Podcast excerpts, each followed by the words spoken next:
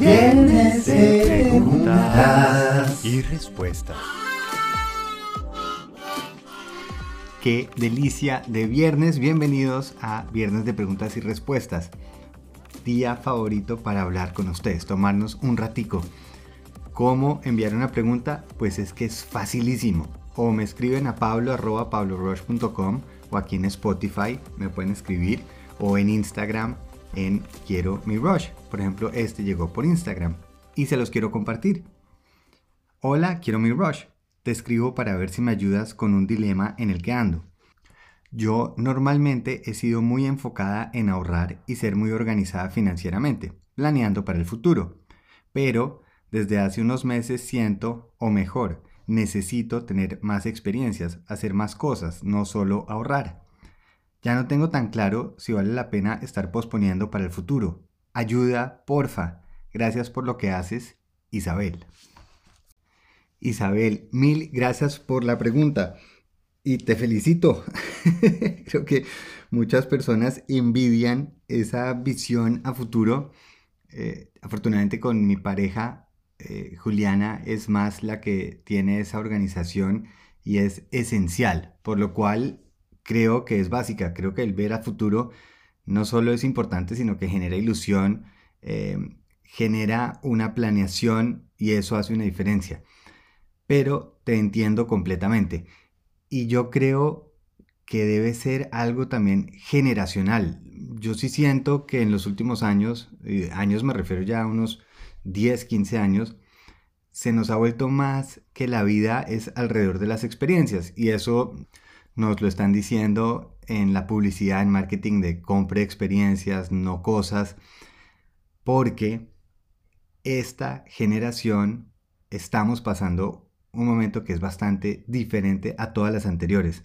Antes el camino era bastante claro, era trabaje en un mismo trabajo, empiece a comprar una casa a partir de los 20 o 30 años, termine de pagarla y va a tener una casa que compró un precio bastante justo que se va a valorizar bastante durante los años y además va a tener un plan de pensiones donde tiene una tranquilidad para el futuro. Pero nuestra generación tiene una cantidad de temas nuevos. Es primero, las casas ya no están a esos precios que eran antes, entonces ya estamos empezando con unos precios que son demasiado altos, aún teniendo buenos salarios y la probabilidad de que esa inversión se duplique o triplique, eh, como antes sucedía, también empieza a ser un poquito más dudosa.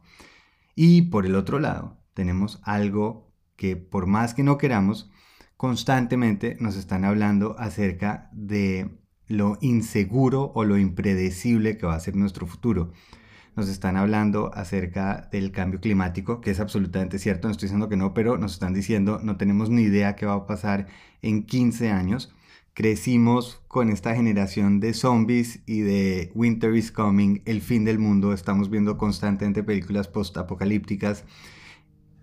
Y yo creo que eso empieza a generar, empezamos a ver los problemas de Ucrania, ahorita China con Taiwán, Israel y Palestina, las diferencias políticas, y desafortunadamente eso empieza a pegarnos, empezamos a sentir si de pronto esa visión a tan largo plazo vale la pena o no. Y por eso yo entiendo, entiendo que son completamente diferentes nuestra generación a la de nuestros padres. Ahora, no estoy diciendo que el futuro va a ser negativo. Saben por este podcast que yo creo absolutamente en lo que ha sido la humanidad siempre ha mejorado y siempre hemos tenido problemas. Yo vengo de una abuela que le tocó irse de una guerra mundial. Antes habían pandemias que se llevaban el 10% de una población. Eh, la parte de guerras, esta es la parte que ha tenido más paz a lo largo de la historia en la humanidad. Lo que pasa es que sí, tenemos problemas diferentes y no podemos caer en el juego de ah, ahora sí llegó el momento, ahora sí, porque como ya lo hemos hablado, funciona asustar. Respondemos a ese grito, así consiguen nuestra atención. El secreto es que sí, vamos a tener que buscar soluciones y parte de esa es ver el mundo y la forma en que invertimos y cómo vemos el futuro acoplado a nuestras necesidades, a este momento. Y eso implica también tomar decisiones diferentes. Yo creo, Isabel, que donde todo existe está en ese juego del balance.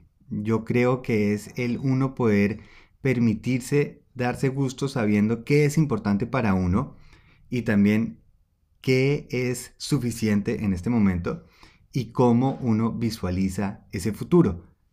Yo cuando trabajaba demasiadas horas, lo que me pasaba es que el fin de semana quería como desquitarme y muchas veces era cómo puedo gastar dinero. Era casi que eso, era qué puedo comprar o de qué manera puedo gastar como para justificar el resto del tiempo como lo estoy invirtiendo. Y a veces se nos confunde un poquito si de pronto esa experiencia tiene que ser yendo al hotel que vi en Instagram que queda en Bali, o si tiene que ser esa marca que le vi a una amiga, o si el trabajo en el que estoy me parece tan completamente espantoso que es únicamente para hacer dinero y no estoy viendo todo lo que puedo estar progresando, aprendiendo, creando también como esa inversión para el futuro en aprendizaje.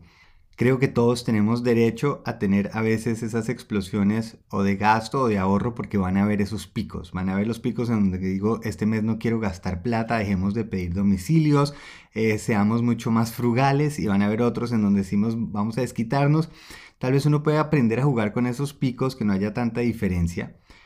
Pero para mí, el secreto sería en encontrar qué es suficiente y realmente qué es importante para mí. Porque en este momento, Isabel, tú eres el sueño para cualquier marca, porque estás necesitada de justificar de alguna manera y normalmente eso se demuestra en dinero.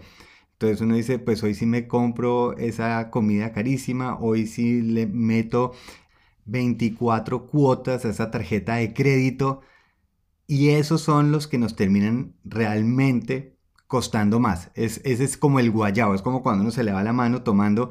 Hay momento que después de tomar ya le estáis invirtiendo es al guayabo, no a la fiesta. si uno se siente, si uno está soltero, sentarse con uno o con su pareja, si ya está viendo con alguien, y realmente decir, ok, ¿qué es importante? Y para esa vida, ¿qué es suficiente para nosotros? ¿Cuánto vale eso y cuánto podemos ahorrar? Y a la vez hacerse la pregunta para nosotros qué nos da calidad de vida.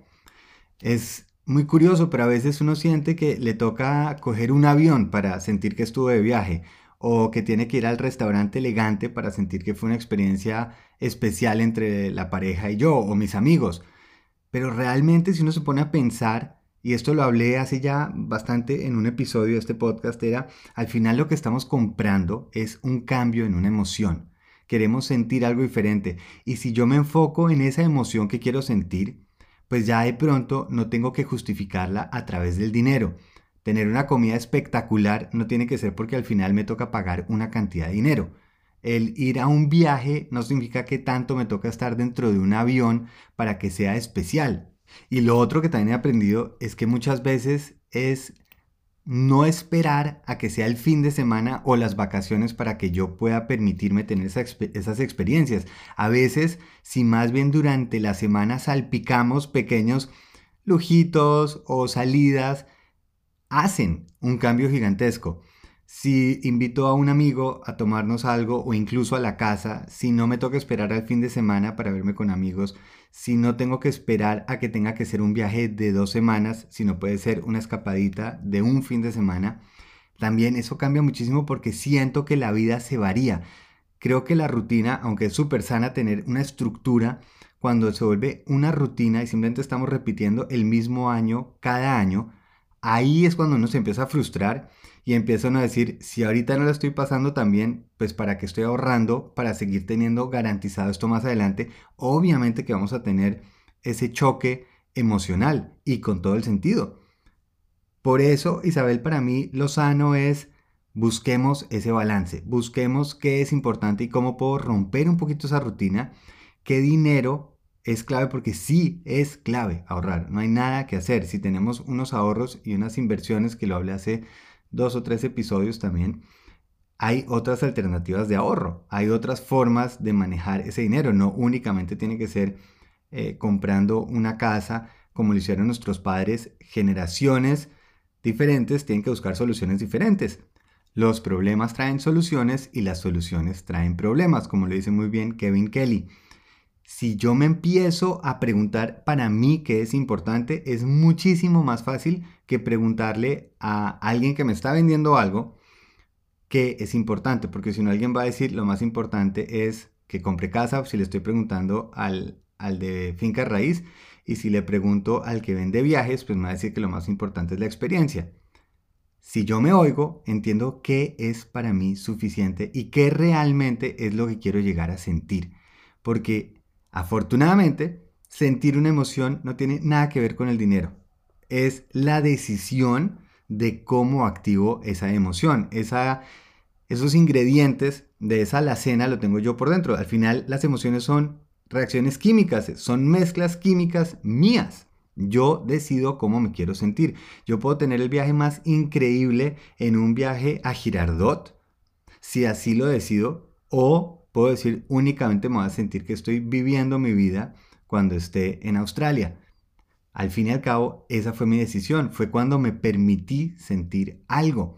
La vida está pasando todo a la vez el pasado, presente y futuro.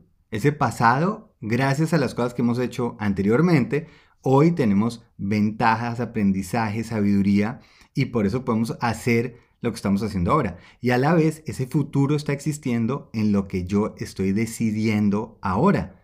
Y esa decisión no es únicamente en una seguridad financiera, es en el si practico ahorita sentirme bien, pues cuando llegue a los 60, 70, he practicado muchísimo y a los 70 y 80 ya lo tengo la técnica, he hecho las horas y voy a seguir mejorando en sentirme bien. Pero si estoy posponiendo a que sea el fin de semana, a que sea cuando pueda tener esa marca, cuando tenga esa casa, realmente no estoy practicando la emoción, estoy practicando el no sentir y tener que pedir permiso. El permiso nos lo damos cuando queramos busquemos ese equilibrio, no solo como ahorro para esa persona que estoy creando al futuro y que esté al lado mío diciendo qué buena decisión, porque también lo que esté aprendiendo en cómo trato a mi pareja, a mi familia, a mis amigos, está construyendo de la misma manera. Y si lo vamos haciendo porque decidimos, porque nos tomamos un poquito de tiempo y a eso jugamos no porque haya una respuesta correcta, sino simplemente por lo que a, por lo menos estamos decidiendo la dirección. Y eso hace una diferencia gigantesca. No es cuando llego, sino en esta dirección me gusta ir y voy a ir encontrando el camino. Por eso, Isabel, gracias por compartir. Envidio que, que ya tengas esa estructura, porque esa es clave. Pero estoy seguro también que vas a encontrar un balance en donde sientas que las tres partes, pasado, presente y futuro, están todos en el mismo juego, están en el mismo carro, escogiendo la misma dirección. Mil gracias por esa pregunta tan increíble y gracias a ustedes por estar aquí cada mañana. Se les quiere muchísimo. Feliz viaje.